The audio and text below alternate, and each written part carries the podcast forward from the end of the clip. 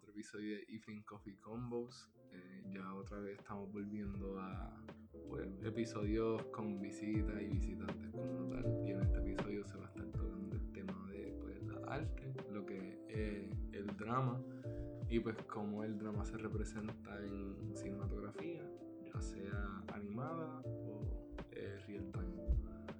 Eh, o si no, live action, perdón, yo creo que esa es la terminología. Realmente yo, yo como tal solamente que es una clase de cinematografía, así que yo no me considero una persona de entrada en la arte cinematográfica. Eh, pero sí, como amigo, pues tengo un, compañero, un amigo mío como tal, en vez de yo presentarlo a que él se presente y que si pudiese o si se siente cómodo, que, que diga cuál fue su, su desarrollo académico. Obviamente si está estudiando, qué, qué es lo que está estudiando y en dónde, si se siente cómodo decirlo, si no, pues obviamente que explique cómo fue su desarrollo y su adquisición de conocimiento. Así que en confianza. Bueno, me llamo, me llamo mi nombre es Jorge, al momento estoy estudiando, estoy, soy estudiante de la UPI, estudiando actuación. Este, y a diferencia de mi compañero aquí, he tenido, pues, no he cogido clases de cinematografía, pero sí soy un, buen advocate para drama y todo, todo en cuestión de cine. Y pues al momento estoy en, en, desarrollo de, de, crear ese, esa persona, para ponerlo así, ese, ese, ese fronte de, de, actor, de, ¿cómo, ¿cómo, puedo decir? artista, para decirlo así. Ahora eres un dramaturgo. Ahora, exacto, un thespian, como exacto. dicen. Ok, ok. Un thespian es lo que, lo que soy ahora. Pues, ok, eh, ya, ya que nosotros tenemos una idea más o menos de cómo, a ser el tema principal, eh, yo por lo menos ya dejé claro que yo y el cine eh, no somos muy fanáticos. O sea, yo realmente no tengo una relación con el cine y es porque, no sé, porque, o sea, no me encanta. Siento que a veces, pues, o sea, como yo soy más de leer o sea, yo soy más de, mira, cuántas páginas puedo leer por minuto, cuántas más páginas puedo leer por hora, pues yo siento a veces que estar viendo una película, pues sí es satisfactorio, pero a veces yo siento que yo puedo estar haciendo un poquito más con mi tiempo. Pero también tengo que entender que eso tiene que ver con cómo yo interpreto la película, el tipo de atención y la disciplina que yo tengo para mantenerme sentado y apreciar lo que es el arte de cinematografía y la película como tal. Eh, pero en verdad es que yo no soy una persona que tiene el tiempo y la mentalidad y el espacio para poder estar pensando en eso mientras esté viendo una película. Yo siento que las veces que yo me he expuesto a, al cine y a la cinematografía en general, yo soy un tipo de persona que se tiene que recordar Richard, siéntate. Richard, presta la atención a lo que está pasando. O si no, por ejemplo, hay veces que las películas, para, para lucir mucho más interesantes y para llamar mucho más la atención, tienen estos mensajitos pequeñitos, estas como que no son subliminales, pero son estos detalles dentro de las mismas películas que están ahí puestos con la intención de seguir incitando que, que. Pues obviamente yo no tengo el ojo para eso tampoco. sea, sí yo tengo películas preferidas, yo tengo películas que me encantan. A, mí me encanta Star Wars, me encanta Star Wars. Y obviamente me encanta por muchas razones. Y o, entre otras películas pero siento que así yo decir que yo soy un, un avid como que... Un cinephile. Exacto, sí, sí, sí, o sea, yo me, sí me gustan un montón de horas. Lo que me he percatado es que yo soy más, o sea, me gusta mucho más la cinematografía de antes. O sea, lo que viene siendo 1930, 40. Ah, pero eso clásico, eso ya es clásico. Sí. por eso es que. Pero yo siento que mucho más porque antes se enfocaba, se, se enfocaba mucho la historia. Es verdad. O sea, ahora como la juventud hoy en día, desde mi perspectiva, como una persona que no va al cine, sea, ahora cada 10 años, si tú vas al cine, la película tiene menos historia y más acción. Y más acción. Y yo siento que por lo menos lo que yo espero, bueno, es que no, porque yo también siento que yo exijo que la película sea como una obra teatral. Es verdad. y yo sé que eso no es así, pero ahora tú, como una persona que sí está entrada en eso, me gustaría que expliques tu versión de mi pregunta.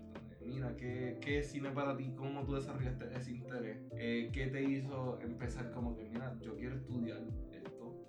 Pues para mí siempre fue como que bien... Yo empecé, originalmente, toda mi familia siempre fue bien de películas. O sea, yo me acuerdo llegar a casa, a casa de mi abuela yo me acuerdo llegar a casa de mi abuela y mi abuelo sentado en la compu- su computadora viendo películas, siempre. Siempre, siempre, siempre estaba viendo películas. La mayor parte del tiempo eran westerns, que eso, pues, estas películas eran las clásicas, de Clint Eastwood, esas películas.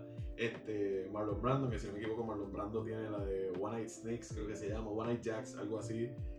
Pues siempre, como que siempre estuve rodeada de películas, porque por ejemplo, estaba, como dije, estaba mi abuelo, mi hermano también, mi hermano es bien de películas, mami siempre, yo, mami, yo me levantaba los sábados y mami estaba viendo películas, papi siempre estaba viendo películas. Que en mi vida el cine siempre fue como que bien, estuvimos alrededor del cine. sientes que a lo mejor a lo mejor yo siento que eso también puede ser lo que lo- nos diferencia para ti el cine no era solamente entretenimiento era era un comfort zone de familia Exacto. eso está exacto. eso. Como que podíamos estar de que, ah, no tenemos nada que hacer, pues mira, vamos Vamos. para el cine. oh ok Mira, no ok tenemos ok nada- Como que, tú sabes, como que estamos un sábado, todo el mundo está aburrido, mira, vamos para Blockbuster a alquilar películas. Y nosotros alquilábamos de que, obviamente, alquilábamos un videojuego y todo, pero también como que, mira, esta- película vamos a verla otra vez. Y la podíamos ver en el cine, si estaba demasiado bueno, nosotros decíamos, vamos a alquilarla porque la vamos a ver otra vez. Y yo todavía, obviamente, este, no las compro ya como yo quisiera, pero como quiera, yo todavía voy para Best Buy y si veo una película que la veo, me la compro y, me la, y la veo. Desde que yo la compro, la compro, llevo a casa, la veo. Y me siento para verla. Pero sí, sí, siempre fue, el cine para mí siempre, siempre estuvo ahí. Siempre estuvo ahí, que fue como que, que al principio era, yo era más tímido, porque, o sea, digo tímido entre comillas, pero como que nunca fui, nunca fue tan vocal, tan, este, expresivo expresivo hacia como que lo que yo quería hacer, porque siempre decía, coño, o sea, por ejemplo, yo veía, veía los Oscars, veía los Golden Globes, todos esos premios así de cine, y decía como que, diablo, eso se ve súper brutal. Like, yo veía las actuaciones, porque yo no sé si tú has visto los Oscars, que te dan como que el actor y de momento te dan como que la escena, Sí. una escena espectacular. Y decía, diablo, esto se ve súper brutal, y siempre, siempre me llamó la atención. Yo estuve en un campamento que era de arte, circo y teatro, súper Ok. bueno.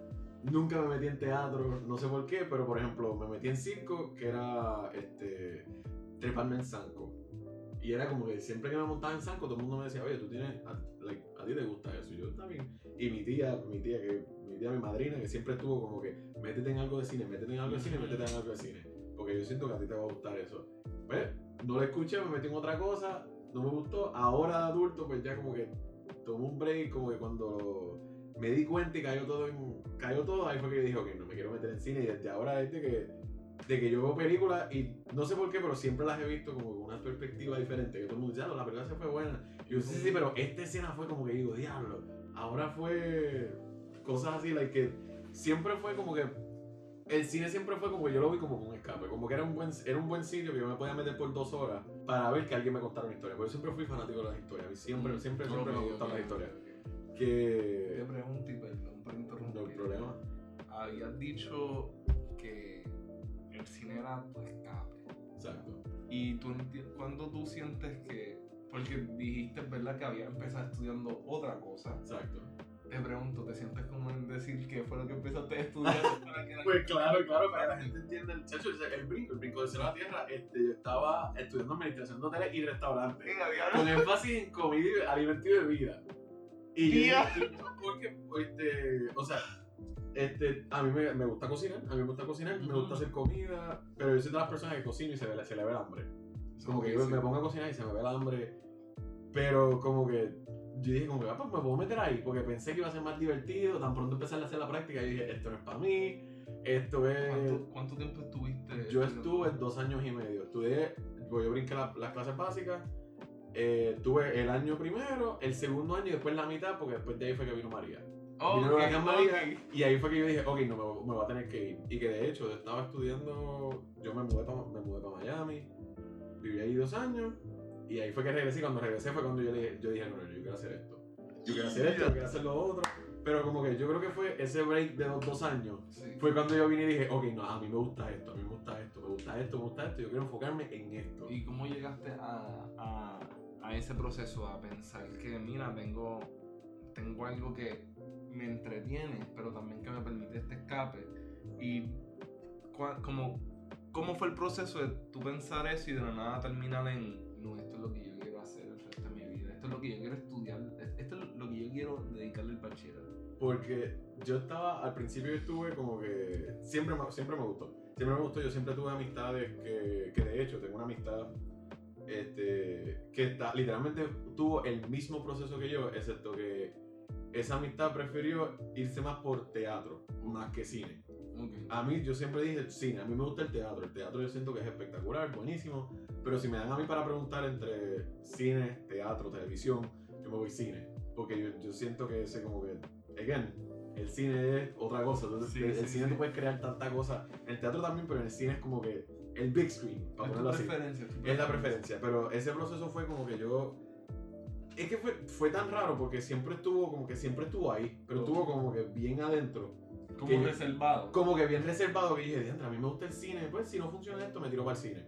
Pero dice como que, "Mm, no, pero de momento como que cuando, que de, de hecho, shout, shout out a mi tía, a mi prima, a toda mi familia, que me di- digo, como que estaban diciendo, ¿estás seguro que tú quieres esto? ¿Estás seguro que tú quieres esto? Exacto. ¿Estás seguro que tú quieres esto? Y le dije, sí, sí, sí, hasta que vino, vino mi tía y mi tía fue como que la, la que vino y me dijo, pero tú te ves como que bien, tú sabes, porque yo siempre, pues, siempre como que pues podía recrear escenas, como que pues me acuerdo de las líneas súper fácil, podía hacer voces, podía hacer acento, que mi tía me dijo, pero métete en eso, métete en eso, porque like, cada vez que te veo haciéndolas, como que pues siento que te gusta. Y digo, ok, pues está bien. Y de verdad, de verdad, tuve un, de hecho, tuve un break para actuar. Este, nunca he tenido como que mi big break en una obra de teatro ni nada. Pero siempre estuve ahí porque yo hasta el noveno grado, yo estuve en un grupo, un grupo de teatro de aquí de Puerto Rico. Y yo, aunque no salí, pero estuve en escenografía. Y me gustó esa, esa experiencia de estar en el teatro. Y ahí fue uno. Tuve una experiencia en una casa embrujada, que ahí sí tuve que actuar. Y creo que, yo creo que ese fue el punto en el que, que todavía, de hecho, todavía estaba estudiando administración de hoteles. Este, ese fue el punto en el que yo dije, ok, esto es lo que Me gusta. Nada más que yo pueda ponerme como que una más, no una, digo una máscara, pero me refiero como que, que yo pueda ponerme como que una expresión, Asumir una personalidad asumir una personalidad, meterme en los zapatos de otra persona, que no sea yo, y convertirte en y convertir- like, cambiarme completo, como por ejemplo, like, a mí me gusta estar de que a mí me pueden levantar mi cena, te tienes que levantar a las 3 de la mañana para ponerte 8 libras de maquillaje.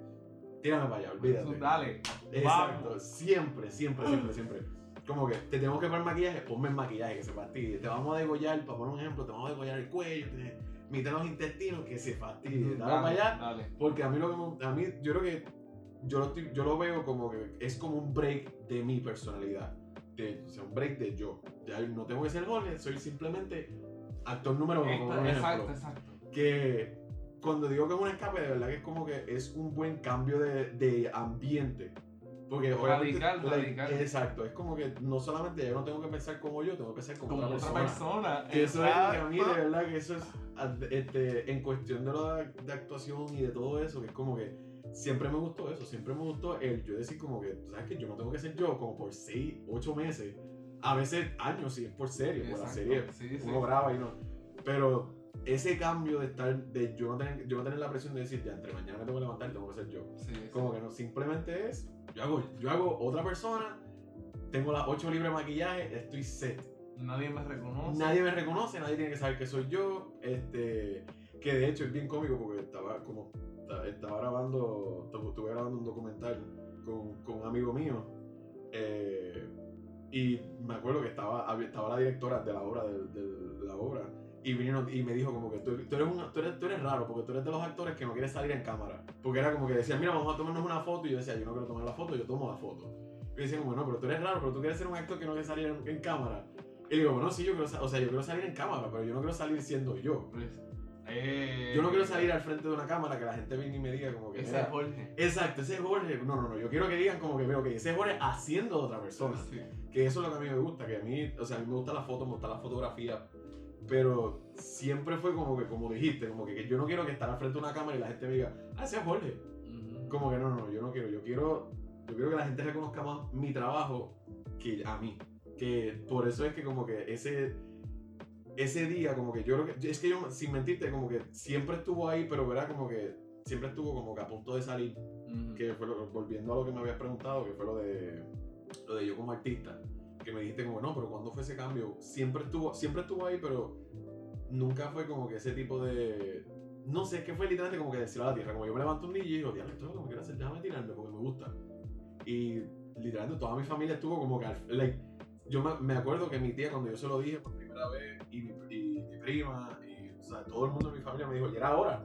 Como que ya estábamos, o sea, de todo, como que era de esos momentos en que todo el mundo lo sabía hasta que, pero era como que, pues no le vamos a decir nada hasta que se dé cuenta.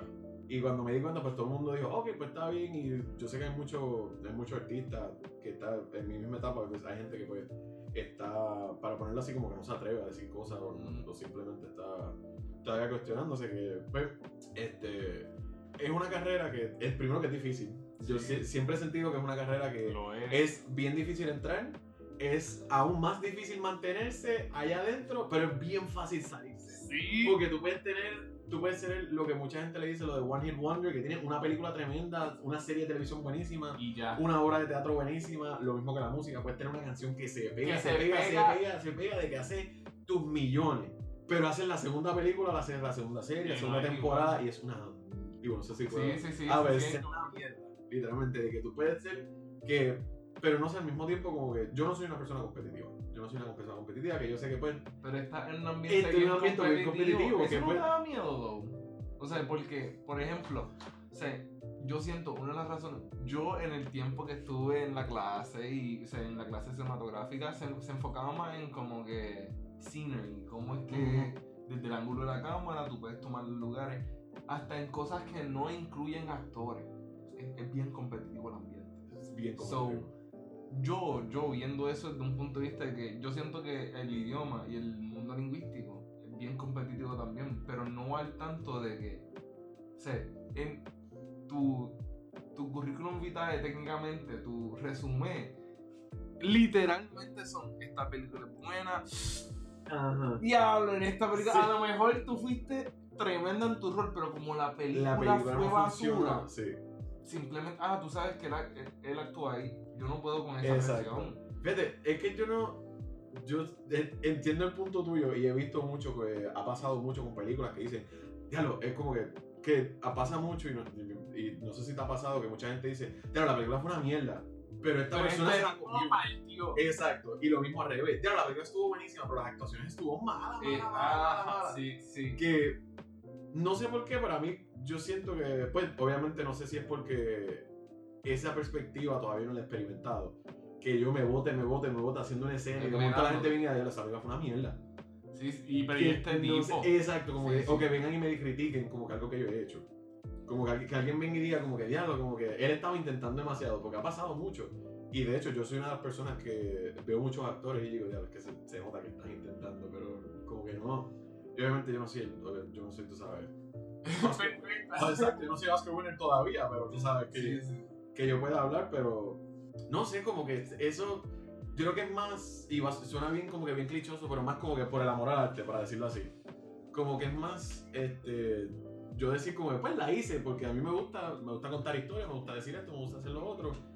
Que, no sé, es un ambiente bien competitivo, pero al mismo tiempo como que para mí es como que... Como tú lo estás haciendo por el amor al arte. Exacto, Tú no estás que tan pendiente diablo, este tipo hizo esto Este que yo tipo voy a hizo hacer. esto y yo, ok, pues está bien, pues, Pues no te gustó, duro. pues está bien, no te gustó. Que en el sentido competitivo, obviamente uno tiene que tener como que cierta cantidad de ¿Por qué no te gustó? Si no te ¿Por gustó, qué no ¿por te qué gustó? no ¿Por te qué no te gustó? Pero yo no lo veo, de- yo no lo veo de la perspectiva de como que, pero ¿por qué no te gustó? ¿Por qué no te gustó? ¿Por qué no te gustó? Dime, que dime, dime. a mí sería más como que, ok, no te gustó, dime qué fue lo que pasó, porque Para entonces, para entonces, si tenemos, para poner un ejemplo con una serie, ok, que no te gustó la primera temporada, para la segunda temporada mejorarlo. Exacto. Pero obviamente en, este, en esta industria específicamente, no siempre le va, a todo el mundo, siempre, alguien siempre le va a gustar, no le va a gustar algo. Siempre. Que tú puedes tener, tú puedes tener la, la película más perfecta, que en, en mi caso, película perfecta, Lord of the Rings. Yo sí, Lord of the Rings son películas. Yo he leído todos los libros de Tolkien, yo soy súper fanático de Tolkien. Todo lo que ha hecho ese hombre yo lo he leído. Todo lo que pueda leer, lo leo. Y esas películas para mí fueron perfectas. Y hay gente que todavía me dice que no, esas películas tuvieron algunas cosas. Que sí tienen sus cosas, claro, pero para mí son perfectas. Pero es igual que la gente que dice como que no, de que esas películas tuvieron unas cosas, que se ve feo, se ve tal cosa. Y yo como que, bien, que siento que eso es una perspectiva que mucho artista, mucho, para decirlo, mucho productor, cinematógrafo, escritor, músico, actor, de todos, todo artista que quiere estar como que en esta industria así de making, de creando, de cosas así, tiene que tener esa perspectiva de que no siempre vas a caer bien a todo el mundo, para ponerlo así. Yo siento que ese a lo mejor es.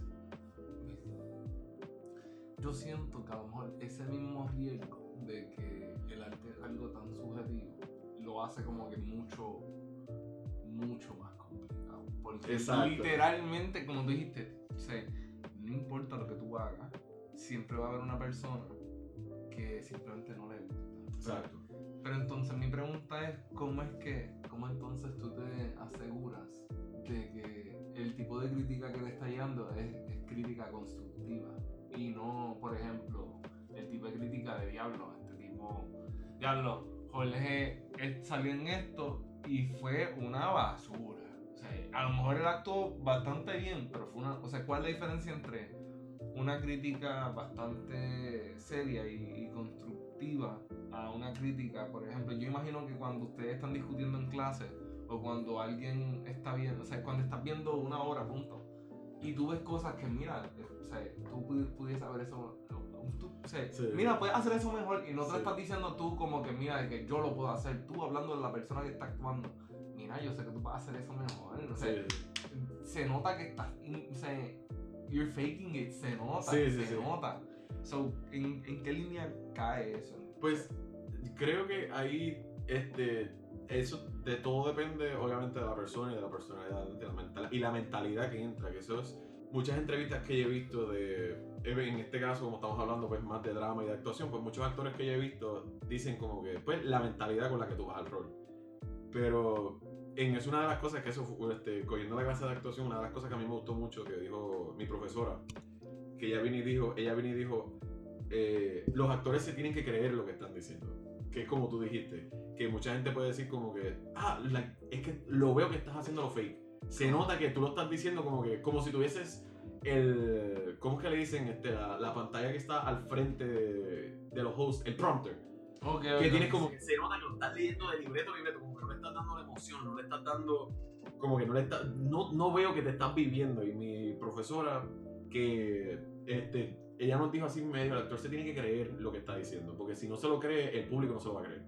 Como que tú eres la, tú eres la persona que lo tienes que decir, por ejemplo, si esta persona cree que esta persona puede volar, tú te tienes que vivir que tú vuelas Tú puedes volar, Tú tú, puedes vuelas, volar, tú tú vuelas, vuelas. brother. este, tú te tienes que meter en ese mundo de fantasía, tú tienes que meter que cuando la gente te, te- de la forma que yo lo puedo ver, porque obviamente no he tenido la, la experiencia, no he tenido el privilegio de todavía como que estar en muchas Sí, sí. actividades, no estar en mucha- muchos dramas, muchos, como que muchos roles. Los roles que yo he tenido son, son siempre bien, bien pequeños. Como que no he tenido esa, esa oportunidad que para así con- con- contestarte la pregunta bien, no la puedo, pero de la forma que yo lo veo es como que siempre, siempre, siempre, siempre hay, hay cuarto para crecer. Como que siempre tienes que tener, tú siendo como artista, eh, siempre tienes que tener espacio, tienes que tener la mentalidad de que tú siempre tienes que estar evolucionando y creciendo y creciendo y creciendo. Tú tienes que estar cogiendo información a cada rato, a cada rato, a cada rato. Tienes literalmente tienes que evolucionar con los tiempos. Como que, ok, mira, ya este método no se está funcionando. Este método no está funcionando, este método no está funcionando. Tienes que hacerlo así de ahora en adelante. Que obviamente ahí es que entran los diferentes métodos de actuación. Eso es lo que te iba a preguntar. Pero ¿qué? al mismo tiempo es que yo soy una persona, a mí no me gusta el method acting. Yo siento que el, ¿Por el, qué? el method acting, porque yo, el method acting funciona Espera, espera. si lo llevas Para las personas que no sepan qué es eso, por favor, Jorge, El- explícale qué, qué El es. method acting es un, además de ser obviamente un método de actuación, es un método en el que tú vives prácticamente como tu personaje. Que por ejemplo, si tu personaje no tiene una pierna, tú, tienes, tú pretendes toda la filmación, toda la obra de teatro, toda la serie, que la mayor parte del tiempo pasa más en películas, pero tú pretendes toda esa grabación, durante toda esa grabación tú pretendes que tú no tienes una pierna. No usar una pierna. Exacto, tu personaje no puede caminar, estás en una silla de ruedas 24/7.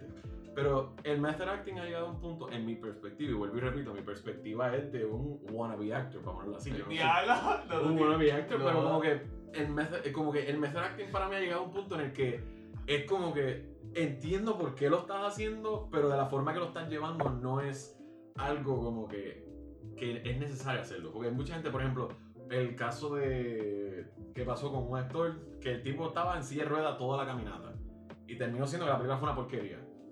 Terminó siendo la por- el porquería. Es como que mucha gente, como que hubo muchos actores que dijeron como que mira lo mucho que te mataste haciendo el method acting para la para fue nada. una mierda Ah. que no es por quitarle el esfuerzo que él hizo, no es por quitarle el esfuerzo que él hizo, pero como que hay ciertas películas que tú, por ejemplo, una película como de, super- de Marvel, para poner un ejemplo, o de superhéroes, para no tirar a Marvel, tú sabes, Sí, como sí, que sí. apuntarlo, una película de superhéroes, ¿para qué tú vas a hacer method acting? Tírate, like, a lo regular si es una película de superhéroes.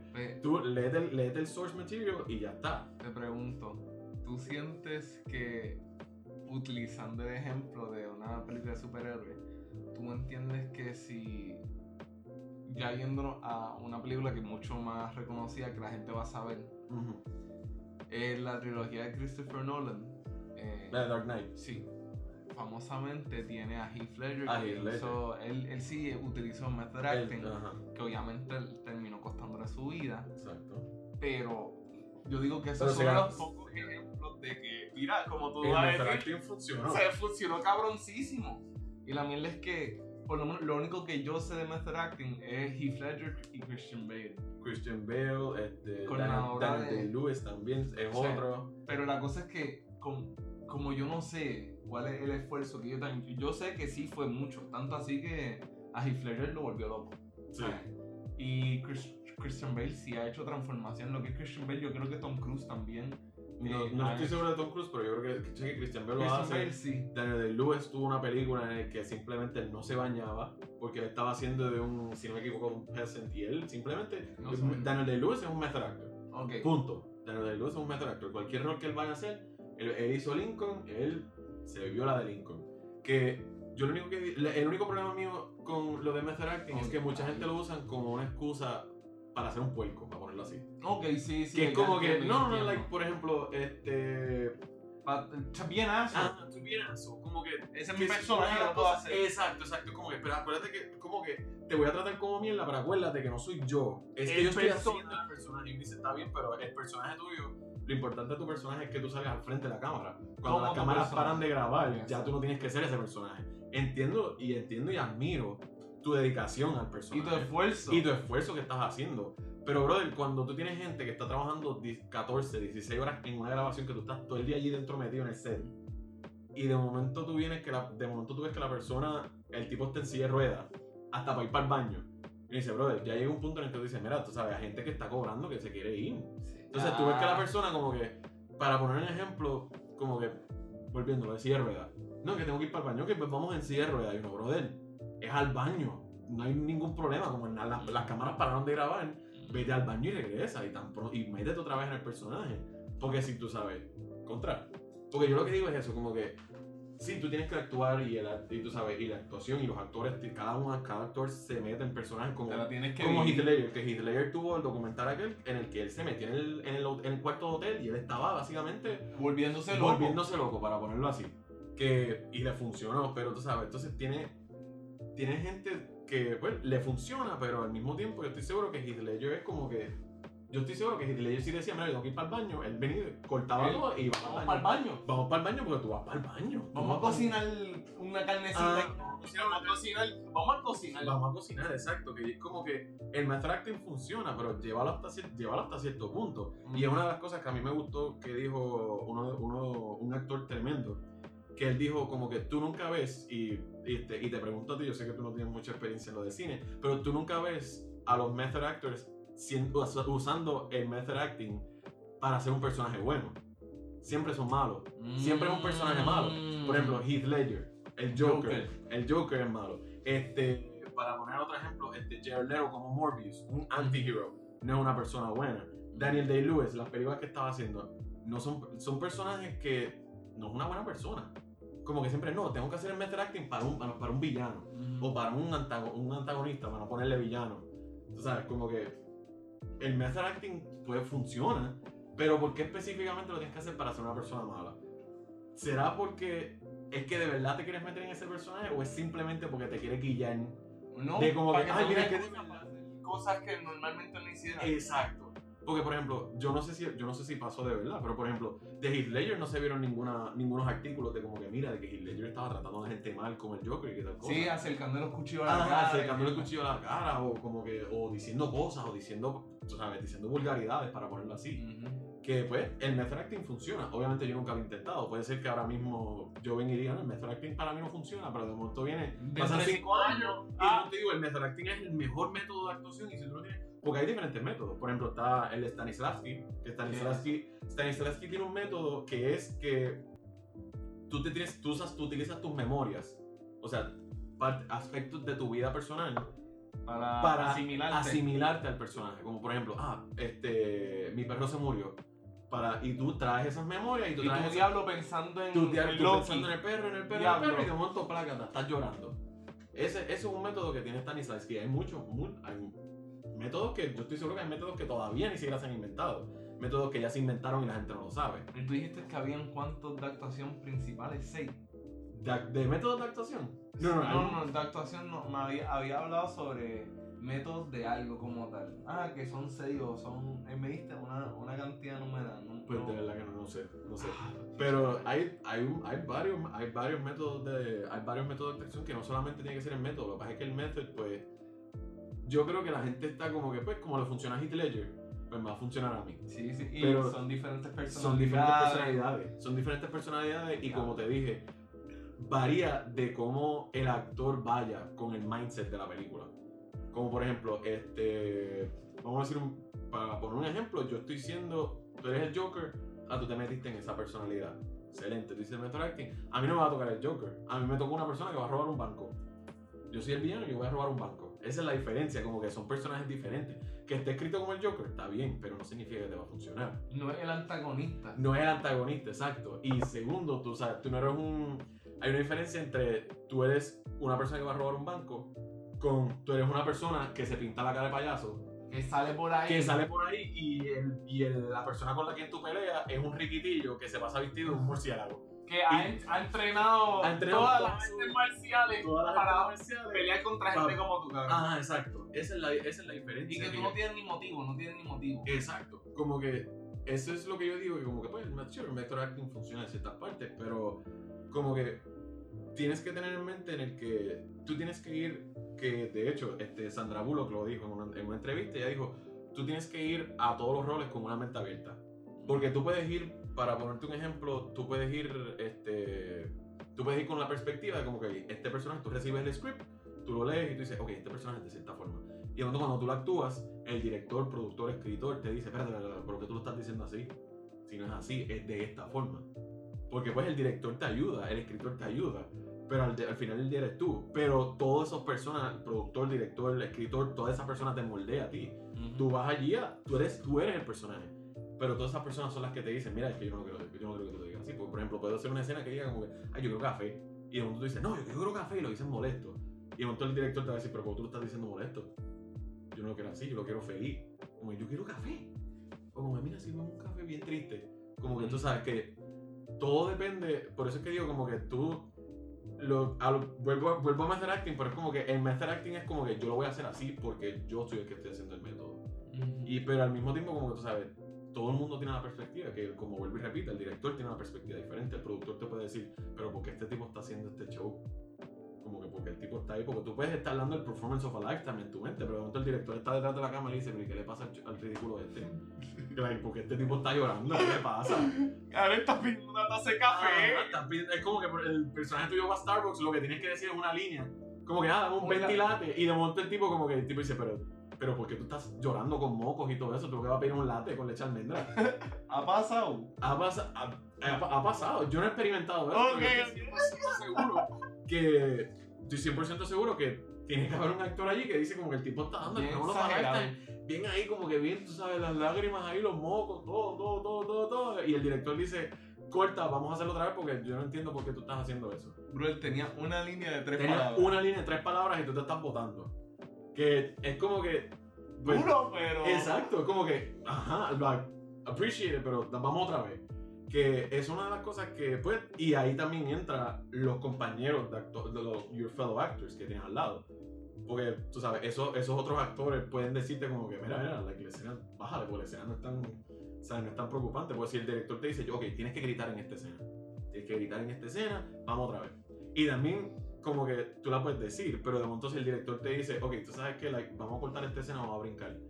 Ya tú te. Ya jodiste, porque, por ejemplo, el, el libreto puede decir, ok, para poner un ejemplo, Richard, tú te moriste Ajá. en la escena. Y de momento el director viene y dice, ok, eh, corta, no nos vamos a grabar la muerte de Richard hoy, vamos a grabar cuando Richard y tú están en el momento más feliz de la película. Y te fastidiaste porque tienes un cambio de emociones.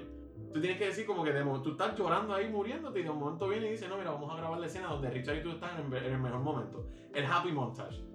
Tienes que cambiar de emociones ahí constantemente. Que yo como actor a mí me gusta eso, ese cambio de emociones, ese, ese estar moviéndome. El juego, el juego. El jueguito ese de como que no, mira, vamos a hacer esto, vamos a hacer lo Ya. otro. Ok, pues hoy vamos a.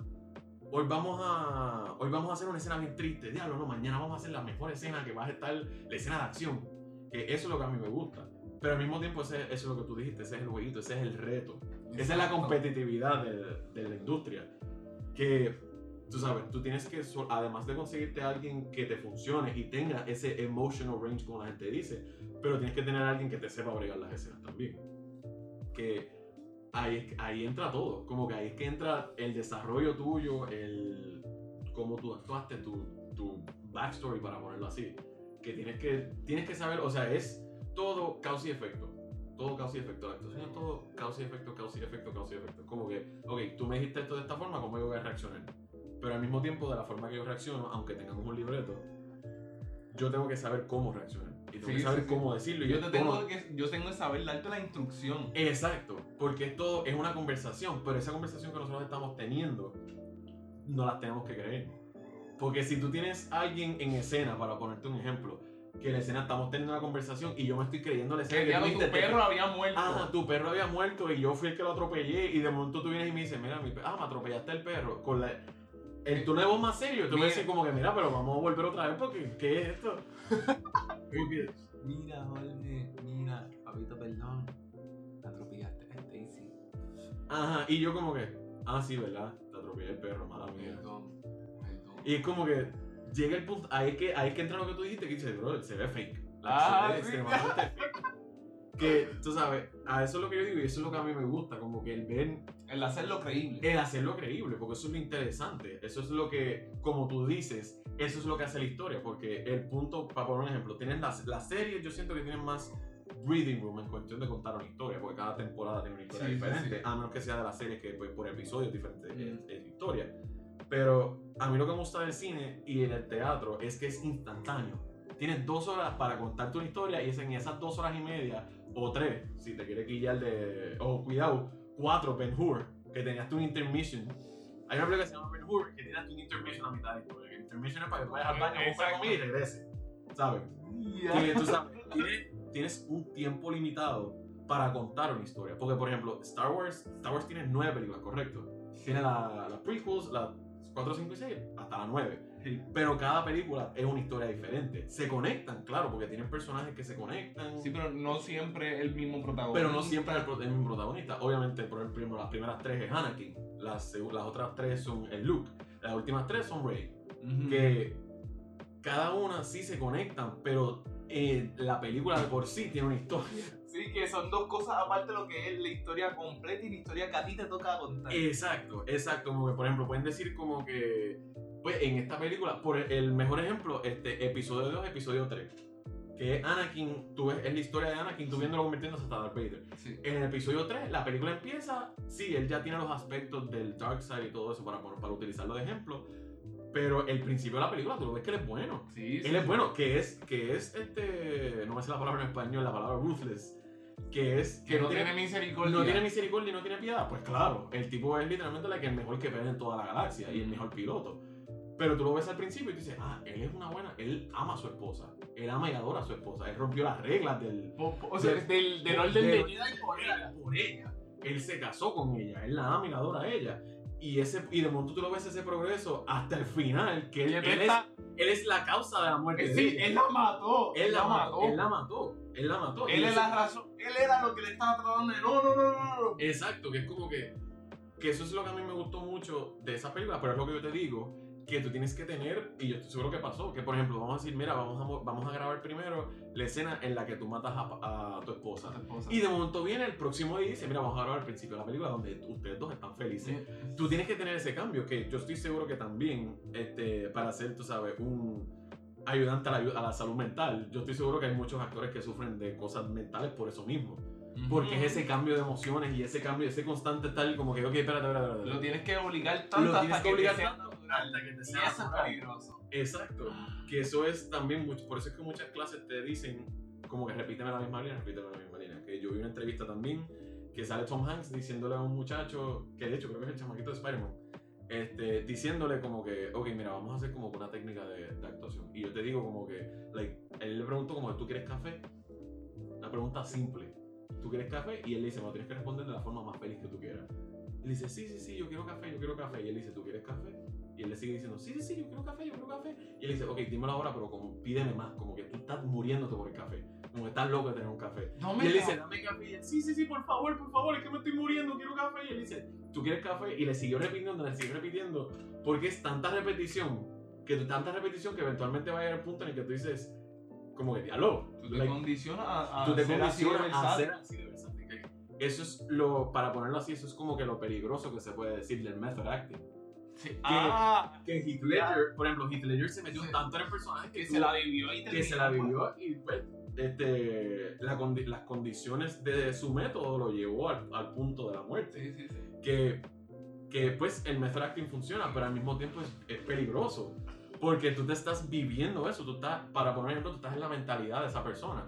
Que sí, obviamente, pues mucha gente lo puede decir como que, ah, se ve como que bien edgy, tú sabes, porque específicamente es el Joker. Ujú. Yo no soy fanático del Joker, a mí no me gusta para nada. Yo siento que es un personaje innecesario. A mí no me gusta para nada. Yo siento que si tú vas a conseguir un villano de Batman que es interesante, puedes conseguir como en la nueva película de, de Riddler. Yo no sé si tuviste la nueva película Sí, de Batman. sí, sí. The Riddler es tremendo personaje. Mi personaje favorito de Batman, o sea, villano favorito de Batman es Two-Face. A mí me encanta. Two-Face, Two-Face a mí me encanta. La obsesión, la obsesión que él tiene con el número 2. La, el cambio La de la la, dualidad de la vida, como que él dejando todo, él todo dependiendo de la peseta. Todo, todo. A mí me gusta ese concepto de Two-Face, a mí me encanta. Yo soy fanático de Two-Face, yo siempre digo que Two-Face es uno de los mejores personajes. Siento que él debe tener más.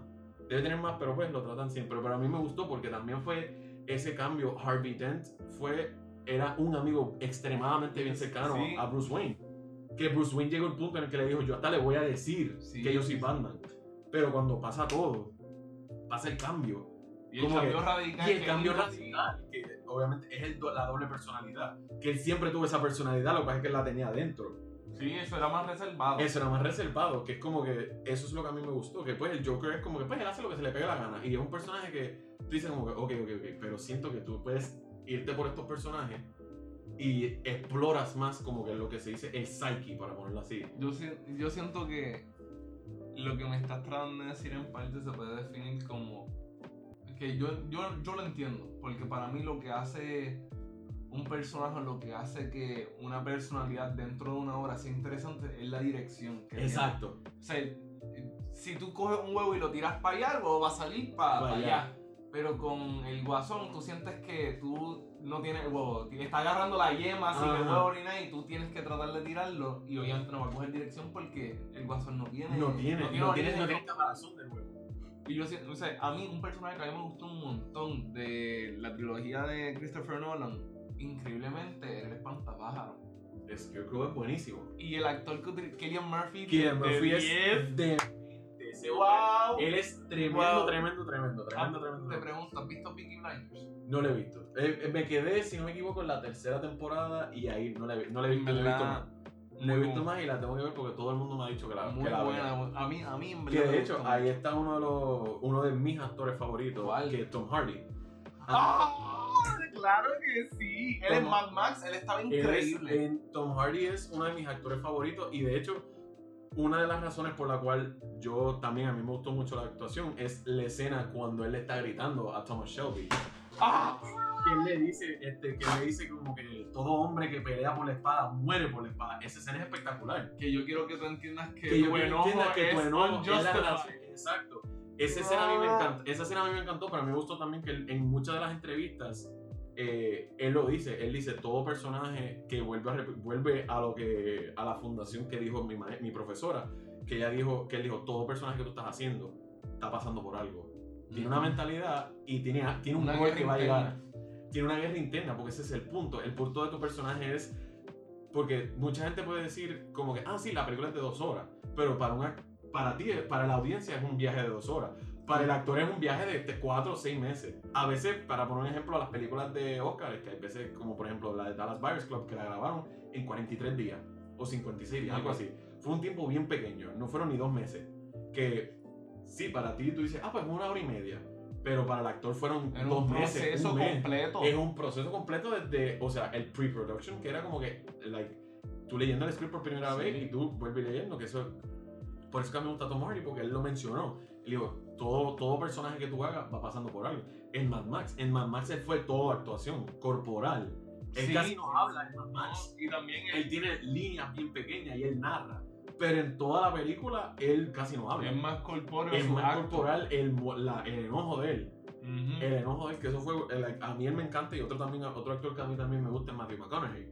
Oh, Matthew McConaughey en Interstellar, increíble. Es espectacular. Él a mí me encanta. Increíble. A mí Wow. me encanta que uno de los una, una de las críticas que yo siempre le- este, que yo tengo con mucha gente que y muchas páginas de como que de films y de todo eso es que como te dije siempre como que cuando dicen como que el highlight del acting siempre son escenas de los hombres siendo eno- enojados Ok. gritando como que como no de que tal cosa siempre están diciendo 20.000 cosas por ejemplo Daniel Day Lewis en la de The Will Be Blood cuando dice I've abandoned my boy que él está bien molesto siempre son escenas por ejemplo la de Leonardo DiCaprio siempre es la de Django Unchained Ah, que él sí, está que él rompe el que cristal. él rompe el cristal Improvisado la parte. improvisada la parte pero siempre son escenas que Que son intensas. son intensas pero yo siento que pues uno como actor uno puede decir como que o sea si a mí me reconocen mira la, la, lo veo, lo he reconocido por sus escenas bien intensas pero a mí también me gustaría que reconocieran como mira hay escenas en las que él el hombre él me refiero el personaje masculino puede ser No. vulnerable Y, por ejemplo, si no me equivoco, ahí hay una película que sale el Adam Driver con Jennifer Lawrence, eh, Silver Linings. o algo ah así. sí pero, pero, no es Adam Driver es Bradley Cooper Bradley Cooper y, o sea, en- si no me equivoco, en esa, en esa película yo creo que es como una pelea de, de un matrimonio o algo así. no perdón perdón no es Silver Linings Playbook es A Marriage Story que es con Scarlett Johansson la de Black Widow Es Precisamente. Adam Driver con Black Widow con Scarlett Johansson Y, o sea, yo realmente siento que, o sea, por- nuevamente yo no soy una persona que, Sí. que ve películas mucho, pero sí, Adam Driver viene siendo una persona que no tenía educación de actuación, él, él era un militar, él era un, o sea, un miembro de una unidad militar, yo no sé qué carajo se Sí. mete en esto, o sea, y que él tiene esa sensibilidad que como tú dices, o sea, lo que carece ahora mismo es que al hombre, o no tan solo al hombre, sino que en actuación en general, lo que se busca mayormente para darle un premio es intensidad. No necesita eso para poder crear una buena escena. O sea, exacto tú puedes crear una, una escena solamente con la música, con la emoción, con la energía. como tú lleva. dijiste, la cinematografía del ambiente, lo que se conoce como el environmental storytelling. Tú puedes tener una escena en la que la cámara está atrás y los actores están en la playa a distancia. Y ahí todo lo, y la cámara nada más, nada más con la escena que tú estás grabando te está diciendo ya todo lo que está pasando. Ujú. Que a mí me gusta, una de las razones a mí también me gusta Adam Driver, a mí me encanta él, es porque en su TED Talk él dijo que él creó un programa. No sé si fue que él lo creó o él fue una de las personas que patrocinó ese programa que ayudaba a los militares, que los militares normalmente son como que bien, bien, Bien bien intenso, bien rugged. Y él creó un departamento de drama, para ponerlo así, eh, que ayudaba a esos, a esos militares meterse en obras de teatro o utilizar el drama, utilizar este, la danza. De verdad que no sé los detalles bien, pero sé que el programa era para ayudarlos a expresar sus emociones. Porque yo estoy 100% seguro este, que pues muchos de, esos, muchos de esos militares tienen muchas emociones adentro que es como que, mira, Sí, pues sí. porque por Ellos tienen un estereotipo que Ellos tienen que encajar y no pueden Exacto. soltar emociones. y no pueden soltar emociones, porque si el, el hombre que es emocional y suelta emociones es sensible y, Y es ellos- débil. Ellos no necesitan ese no detalle. puede decir, no, no, no. Somos, o sea, nosotros vamos, invadimos, invadimos países, pero no nos podemos ver débiles. Que es una de las cosas que, como que, que a mí me gusta mucho, que me gusta mucho de los... eh, me gusta mucho de ese, de, de Tom Hardy, porque Tom Hardy tiene escenas en las que él está llorando. Atarantado, todo llanto, a todo. Igual que Adam Driver. Adam Driver, que, que de hecho, volviendo a Star Wars, eso fue una de las razones por la cual mucha gente le gustó Anakin. Que Anakin a cada rato se pasaba llorando. Ujú. Se pasaba llorando, se pasaba llorando. Quejándose Pero cuando tú, pero cuando tú ves el personaje de Anakin, es un nenito que nació en esclavitud. Es un nene que su mamá murió en sus manos. se, se lo quitó todo. Es un muchacho que literalmente lo cogieron con muchos problemas emocionales y, la, y, el, y el- los Jedi le dijeron, tú no te puedes sentir así, te tienes que sentir en paz. Pero él nunca tuvo paz para, para Para empezar. empezar. Porque desde la primera muchacha que él vio, para poner el ejemplo, la primera muchacha que él vio, él se enchuló.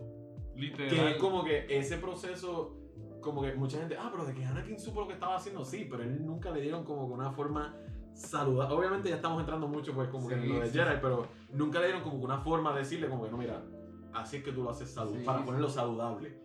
Pero a mí, a mí él me encantó, a mí todavía, mi personaje favorito es Luke Skywalker porque pues, siempre va a No, ser. en verdad, wow, pero- Mark Hamill. Pero, wow, es- pic, pic, pic, pic. pero tú sabes, como que. Pero a mí me, me gusta mucho eso, ver a. Ver a Adam Driver ver a Tom Hardy, like, estar actuando, especialmente Tom Hardy, a mí me encanta, él es uno de mis favoritos. Pero ver a él, este. Este, verlo a Tom Hardy actuando y lo mismo. Igual que este chamaco, el de, el de Batman, este, Robert Pattinson, es Ah. otro que también. es- wow, yo siento que él. wow. Él- Lighthouse. Aunque él tenga la misma, eh, aunque él tenga la misma cara, porque la cara de él es bien difícil de como que moldear para ponerlo así, porque Tom Hardy, yo no sé por qué, pero Tom Hardy siempre sea diferente dependiendo de la escena que haga. Sí. Porque él hizo Bane, na- casi no se reconoció. No, Tú lo ves como Mad Max, él no se parece a Mad Max, todos los personajes son diferentes, pero Robert Pattinson como tiene la, tiene la cara tan particular. particular, pues es bien difícil uno decir, pero por ejemplo, tú lo ves como Bruce Wayne y tú dices, ya, ese tipo es patético. Sí. Él es patético, patético, patético. Pero entonces de pronto tú lo ves en una película que, este, la de Cosmopolis, que hizo de, de un business magnet. No se parece. Que a mí él me gustó y a mí me gusta mucho lo que él dice, que él, que él fue el que dijo como que él fue, él fue el que mencionó lo de method acting, que él dijo, tú nunca ves una persona haciendo method acting para ser una persona buena. Buena. Tú lo ves siempre como que siempre cuando son un aso, para ponerlo así Sí, sí, sí. que a mí me gusta ese, ese dilema, ese, esos actores así que dicen como que no que se van como que contra la masculinidad tóxica ni nada, sino simplemente como Tratando de ser real. Tan- exacto, tratando de ser real porque volviendo a al desarrollo es tienes que ser lo más real posible. Sí, sí. Como que pues si tu, si tu personaje es un personaje que es bien sensitivo, que llora mucho, pues tienes que estar llorando a cada rato. Que pues tienes que estar, tienes que tener esa cara de como que pues estás triste, estás triste, algo te está entristeciendo. Sí, Que eso es como que a mí, por eso es que a mí me gusta, porque es ese, mucha gente lo puede ver bien filosófico, como que no, pues ese aspecto al- a la psicología humana y que tal Mm. cosa, pero a mí no me interesa nada de eso. Y, bueno, obviamente la psicología humana es interesante, pero a mí me gusta más verlo con la perspectiva de como que es como, tengo un nugget y hay diferentes salsas. Y es como que, pues, yo quiero probar la salsa ranch, yo quiero probar barbecue, tú sabes, son diferentes tipos de cosas que, pues, eh, son buenas para probar. Pero también tenemos la diferencia, obviamente, entre el teatro y la- el cine. Que en el cine, al frente de la cámara, tú puedes actuar de cierta forma, pero en el teatro tienes que ser más expresivo. Porque en el teatro no solamente lo estás viendo en vivo, pero en el teatro tienes que utilizar el tono de tu voz para que Tienes escuche. que proyectarte diferente. Exacto. En el cine tú tienes un micrófono que está colgando, que el micrófono está encima tuyo. Y pues está lo que se conoce el edición de, de sonido. Que pues, ah, no, está lloviendo bien brutal, torrencial, pero como quiera tú puedes escuchar los actores perfectos. Hablando perfecto. Pero si tú tienes un teatro que tú estás en vivo y está lloviendo, tienes que hablar más Ah. alto. Tienes que, como tú dijiste, tienes que proyectar la voz. Que ese, en ese en general, pues como que es bien, es bien interesante, es bien interesante el progreso de, y, el- y la creación de ese personaje, como que el estar Desde como que pre-production, como dices, de, de escrito, escrito, exacto, de ese personaje que lo están creando y lo están escribiendo a a realmente. realmente verlo al frente de una cámara detrás, eh, verlo simplemente en persona, que es como que esa creación de personaje a mí que siempre me ha gustado. Que por eso es que yo creo que por eso es como que, yo creo que por eso también este, me gustó mucho Lord of the Rings porque es como que es un mundo. Es un mundo y él creó estos personajes y él le dio, cada uno le dio personalidades, le dio bien específica, bien Pero son específica. bien, exacto, que son como que, mira, este personaje es así. Que te- realmente lo logró, te lo crees. Exacto. Te lo crees. Que tú dices, Andrés, llega un punto en el que esto, esto es una historia. Sí, sí, sí. Que, eso es lo que a mí como que me gusta mucho de la actuación, que es, suena ya literalmente un disco rayado, pero es, literalmente es eso, es el, el tú ponerte los zapatos de, otro, de otra persona, de una persona que para nosotros, o sea, en el sentido literario, no existe, pero para el mundo, no solamente de fantasía, sino como que Artístico fantasía como en el mundo artístico, gracias. En el mundo artístico sí existe. Y es una persona que Sí tiene personalidad. sí tiene personalidad y tan pronto lo hace, ya, ya es parte de la historia. Ya.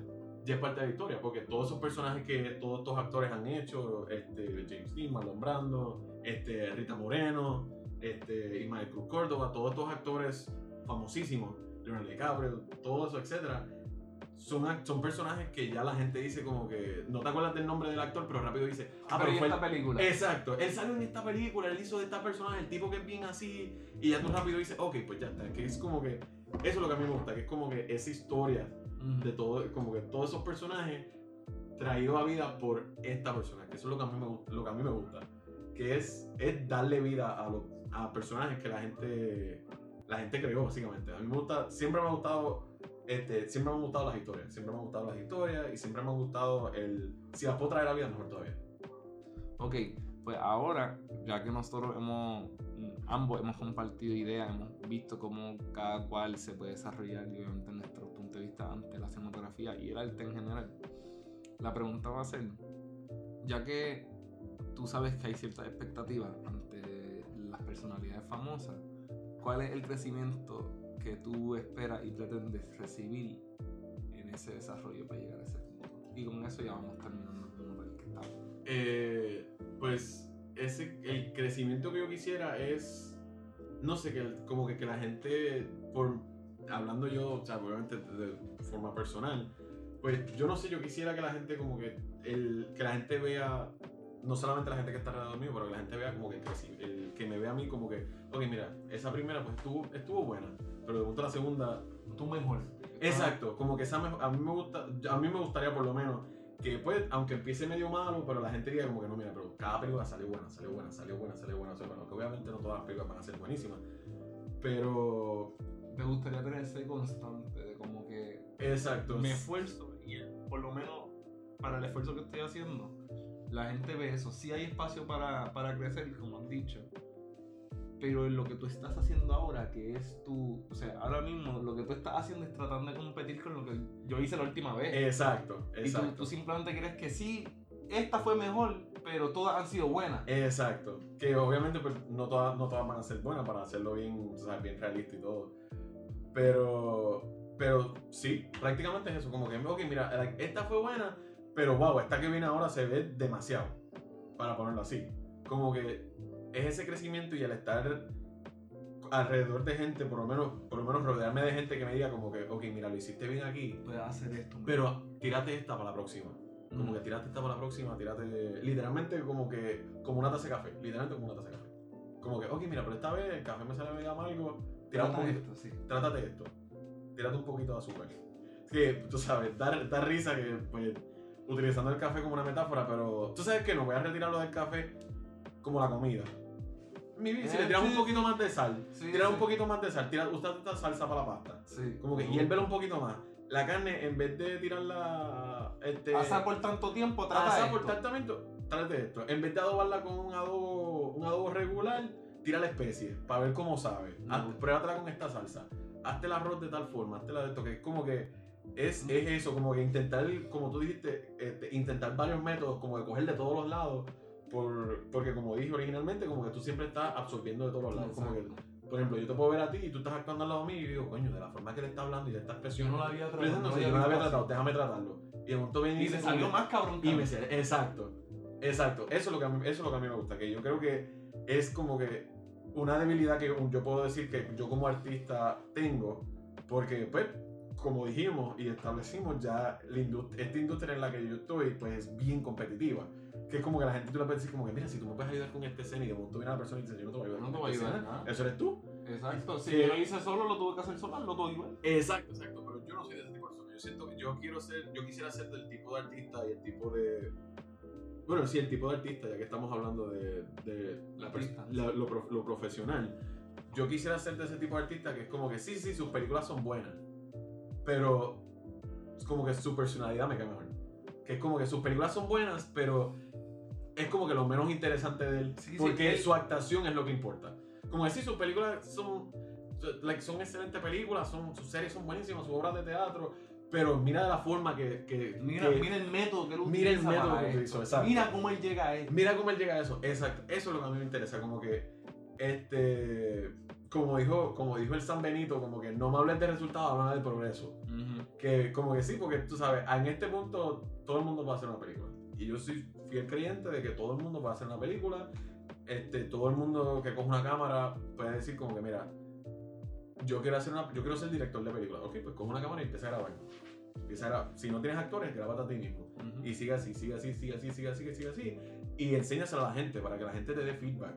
Y, no, y no, no necesariamente que te dé feedback positivo, porque mucha positividad, mucho feedback positivo, No es bueno. no es bueno porque tú vas a, tú vas a llegar al Pensar punto que estás haciendo en que todo perfecto. Estás haciendo todo perfecto. Pero tampoco es recibir feedback negativo en el sentido de que te haga sentir mal. Ujú. sino que como que, mira, esto lo hici- no, es que lo, no es que lo hiciste mal, pero inténtate de esta forma. Lo pudieses tratar de tal manera. Lo pudiese tratar de la manera, mira, la cámara en vez de ponerla aquí, ponla por acá, Mm. para que cojas como un ángulo diferente y puedas ver algo diferente. Pero también siento que mucha gente está como que quiere crear como que algo nuevo. Y ya Hollywood llegó al punto en el que todo El básicamente como innovador, reciclado. exacto, el ser Como que el innovador ya en mainstream. Ya en mainstream, exacto. Que es como que, que volvemos a literalmente lo que tú dijiste al principio, a lo clásico.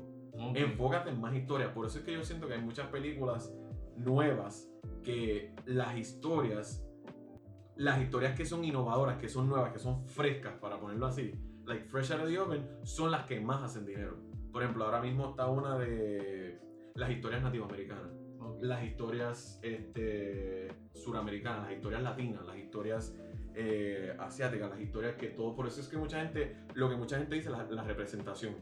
Hay muchas de, esas- de las películas ahora, y yo soy fiel creyente que si tú traes esa cultura, para ponerlo así, no que la, no que la absorbas, como tú sabes, o la colonices, para ponerlo así, no que lo hagas eso, sino como que le des la oportunidad De brillar. de brillar, que le digas, mira, hazte tú tu historia, nosotros lo que te vamos a hacer es ayudarte Ujú. que como que si tú le das esa oportunidad a esas culturas y a esa gente a que hagan sus propias historias, cuenten sus propias historias, que pues se, que pues muchas eso es como que el ups y downs de las redes sociales, que ahora hay mucho mucho content creator para decirlo Ujú. así, que Opacan a veces. opacan lo a veces genuino. lo, lo genuino, pero cuando consigues lo genuino, eh, tú dices, diablo, pero porque esto no tiene tanta gente, y es como que simplemente porque esa gente que está opacando no está dejando que eso crezca. Ujú. Pero cuando tú ves, de momento, para poner un ejemplo, tienes unas películas que son nativoamericanas. Que para poner, es que estoy, estoy diciendo nativoamericano por lo que estoy pensando. Hay una película nueva que se llama Prey, que es de una muchacha nativoamericana que pelea contra un predator. Bien clásico, bien sci-fi. La película está espectacular. 100% te la recomiendo. No sé si eres fanático del sci-fi, pero si, si te gusta, la vela. Pero, este, vela. Sorry por la promoción. No, no, no te preocupes. Pero, tú sabes, como que el brindarle como que esas oportunidades a esa gente que esa inclusividad. esa como tal. inclusividad ayuda porque le estás diciendo a una audiencia que está desesperada por verse en la, en la pantalla grande. Representada, verse Representada, tú la ves y dices, wow. Mira Eh, ahí. Mira, exacto, dices, mira ahí, si esa persona lo puede hacer, lo puedo hacer yo. Como por ejemplo que este, no solamente en la animación, pero Into the Spider-Verse, que le dieron, tú siempre dices, ah, no, Spider-Man, siempre piensas en Peter Parker, el muchacho, pero ahora con, Into the- con el, de lo bueno que ha sido Into the Spider-Verse, tú ves que la gente dice, diablo, Miles Morales, espérate, ¿cuál, cuál Spider-Man? ¿Peter Parker o Miles Morales? Exacto. Y dice, no, no, Miles Morales. Que hablando de eso, Miles Morales es, puerto- es mitad puertorriqueño. Sí, sí. Que es como que le estás dando Representación. representación a esa gente. Que eso es lo que, que por eso es que yo, yo, yo soy fiel creyente después, el representation matters. Porque, Sí. les- porque está, no solamente, además de estar contando la historia, le estás dando, como dijimos, que, bueno, repito, suena como un disco rayado, pero le estás dando, eh, le estás brindando esa luz, le estás diciendo, no, mira, no, no, no, ahora es tu tiempo, tú brilla ahí todo lo que tú quieras brillar, sí. que eso es lo que a mí eso es lo que a mí me gusta mucho que yo por eso digo como que sí mis películas sí mis películas sean buenas o sean malas lo que sea pero yo quiero que también como que yo como artista pueda decir como que y tenga el privilegio de decir como que ok mira sí sí mi proceso es bueno pero como que yo también quisiera trabajar con ese tipo de gente Ujú. como que y me refiero a ese tipo de gente como que, que venga venga un Personas ejemplo, como tú ahora. personas como yo exacto novatas que vengan y digan tú sabes que no no no como que ¿Y, yo- si, ¿Y si trata esto? ¿Y si trato esto? ¿Y si trato lo otro? Y también que si yo llego al punto en el que yo quisiera estar, que es el, ya tú sabes, que me reconozcan por mi trabajo, porque eso es lo que yo quiero. Yo no quiero que me reconozcan por, por como yo soy, ni por, de- ni por mi personalidad, ni por mí, porque pues, este, francamente yo me considero una persona extremadamente aburrida, pero eh, quiero que me reconozcan como tú dijiste, que me reconozcan por el trabajo. Como que mira, él hizo esto. Él Yo voy a contratar a Jorge porque yo sé que él me va a dar contenido de calidad todo el tiempo. Exacto, exacto. Eso. Y, y ese contenido de calidad me da a mí la oportunidad de yo, de yo poder abrirle las puertas a otras personas que estuvieron en mi, en mi mismo, mi mismo zapato y diga, yo sé dónde tú estás, yo sé cuál es el problema, yo sé cuál es el problema que tú tienes ahora mismo, Te puedo ayudar. te puedo ayudar. Y, te, eh, y más de eso, puedo llegar al punto en el que te puedo decir, tú sabes que aquí están los chavos, hazte la película que tú quieras porque yo sé que eso vale la pena. Porque eso es uno de mis sueños. Uno de mis sueños es hacer, si yo pudiese hacer una casa productora una casa productora aquí mismo en Puerto Rico que le dé dinero a las películas locales de aquí y diga, digo, esto estuvo grabado, que al final de los créditos diga grabado en Puerto Rico, Sí. eso es uno de mis sueños, tener una casa productora que yo diga, aquí- yo creo que aquí se graban películas, Me porque yo siento que aquí hay mucha gente. No San Juan, no San Juan. no graben en San Juan, todo el mundo, todo estudiante de filme siempre quiere grabar en San Juan. Hay mejores sitios, pueden ir para Rincón, para el Yunque, donde sea. No graben en San Juan, búsquense un mejor sitio que grabar en San Juan. Ya San Juan está gastado. Juan está gastado de tanta, de tanta, de tanta cámara que ha visto. Que, pues tú sabes como que eso, eso, que es reconocimiento más por el trabajo Que por, Que por- quién tú eres como tal. que realmente por quien yo soy, exacto. Sino que sea más reconocimiento laboral y profesional. Exacto, que la- Luego que venga el reconocimiento personal. exacto, Sí, te entiendo. Exacto, exacto, así mismo. En verdad, yo realmente como una persona que no, no, o sea, algo que he repetido varias veces y lo voy a seguir repitiendo porque es una de las razones por que él quería hacer este episodio. Yo no soy una persona que, que ¿verdad? está tan adentrada en lo que es la cinematografía. Yo cogí como una o dos clases nada más y sí me fue bien, pero de por sí en mi tiempo libre no me gustan las películas. Eh, sí, aprendí, sí, yo creo que como que lentamente, o sea, hay un interés, solamente es que como todavía yo no he tenido, es- o sea, como no he conocido tanto del ambiente, yo siento, porque en mi tiempo en la UPI yo, yo no, no compartía con los de teatro, yo compartía con los de idioma. Tranquilo que yo tampoco. O, o sea, no, no, no entendemos. Sí. Y yo siento que parte de lo que lo hace tan interesante es que o sea, con todas las versiones de las personas que yo conozco de los departamentos, uno aprende con cojones. Y sea, yo, yo en esta misma conversación he aprendido con cojones. O sea, no, yo, no, yo no sabía muchas cosas, no sabía cómo era la enseñanza en cuestiones de la actuación. Yo no, o sea, para mí no hace, se me hace un poquito complicado entender cómo es que tú puedes dar direcciones sobre la, la actuación. Imagino que para eso pues es- tienes que ser el director o tienes que ser el, el que escribe todo. Así que realmente yo espero que ustedes, igualmente que yo, hayan aprendido con cojones. De verdad me gustaría tener otro episodio y hablar otra vez con Olga, así que esperemos que esto esté en las manitas de pues vamos a ver cómo pasa y cómo se desarrolla. Pero nuevamente tomamos mucho, tocamos muchos, muchos, muchos puntos bien interesantes y en verdad espero que les haya sido igual de interesante a ustedes. Eh, nos vemos en la próxima. Gracias.